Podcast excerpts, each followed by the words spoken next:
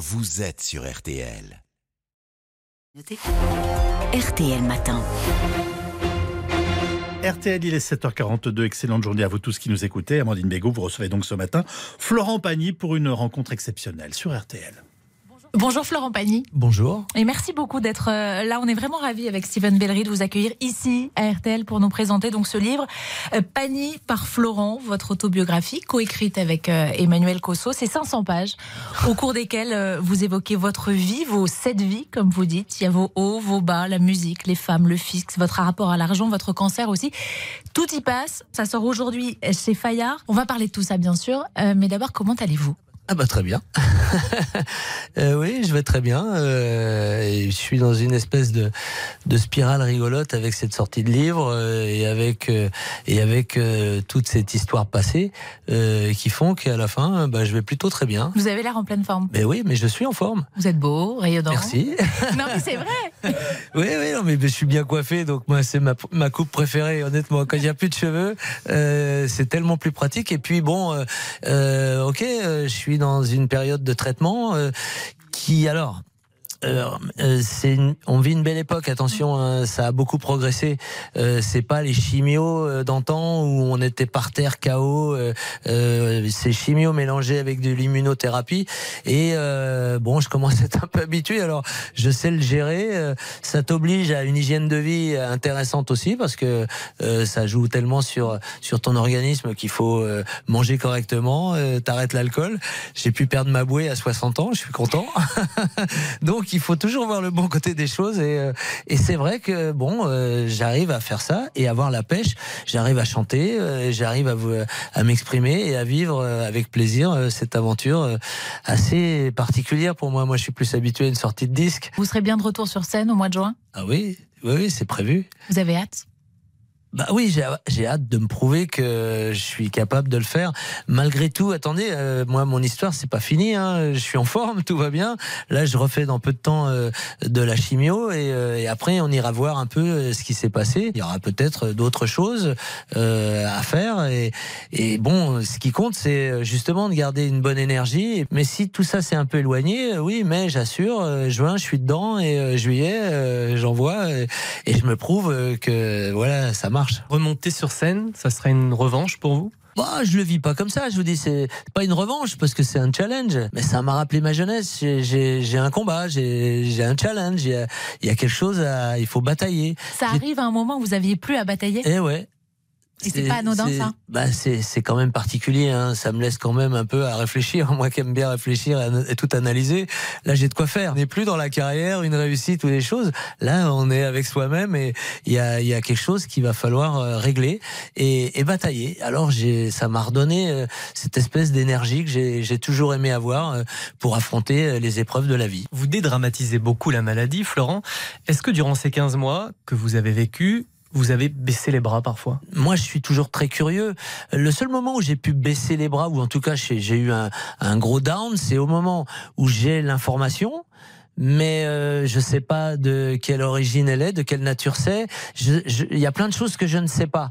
Et là, euh, ouais, j'ai l'information, j'ai une tumeur de 4 cm et il va falloir faire quelque chose très vite. Et, oui, euh, entre cette information et le lendemain matin où je fais un PET scan, où là, on va voir précisément, on a des images précises, euh, là, tu commences à comprendre et te dis, bon, ok, vous avez en effet un problème, mais vous en avez qu'un. Première bonne nouvelle.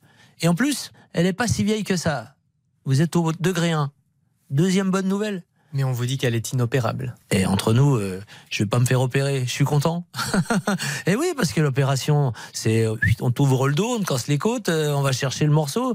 C'est pas agréable. Alors c'est une vraie euh, solution radicale. Ça aurait été la meilleure.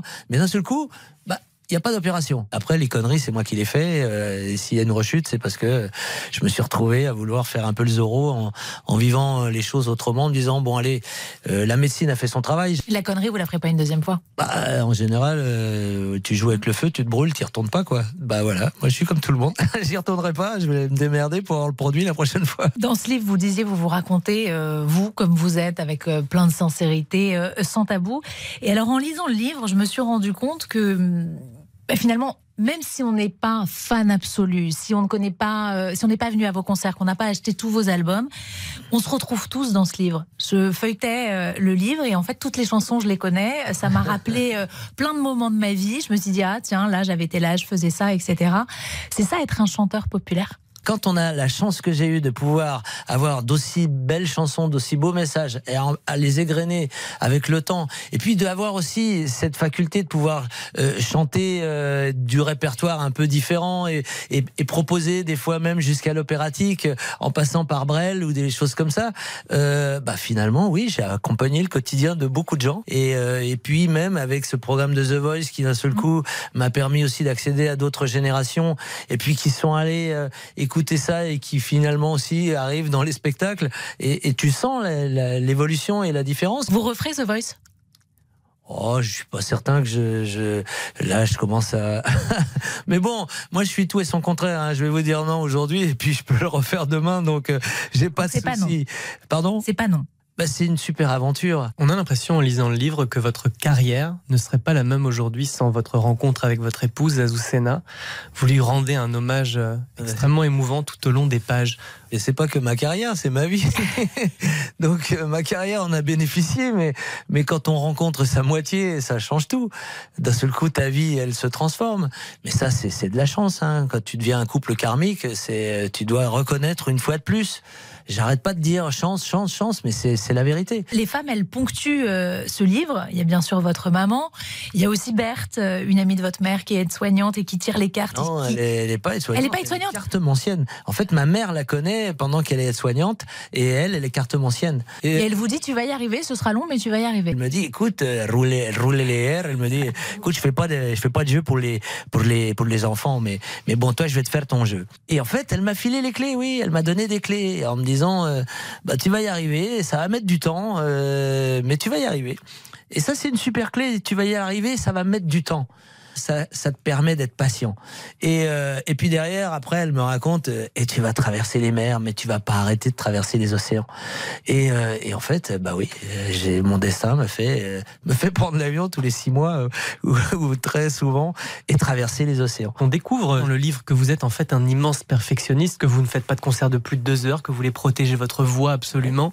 C'est mon c'est mon pouvoir, c'est mon trésor, donc il faut que je le protège. Je suis un technicien et un interprète et, et, euh, et au-delà des, musiques et des, mots que je dois véhiculer et, transporter, euh, j'ai le son qui est important. Ces fréquences-là, elles passent ou elles passent pas. Et donc, euh, c'est très important pour moi que ma voix soit toujours impeccable et donc la protéger, euh, euh, pas traîner le soir quand tu es dans les tournées, pas picoler et faire attention à une hygiène de vie, mais ça te permet d'être plus en forme.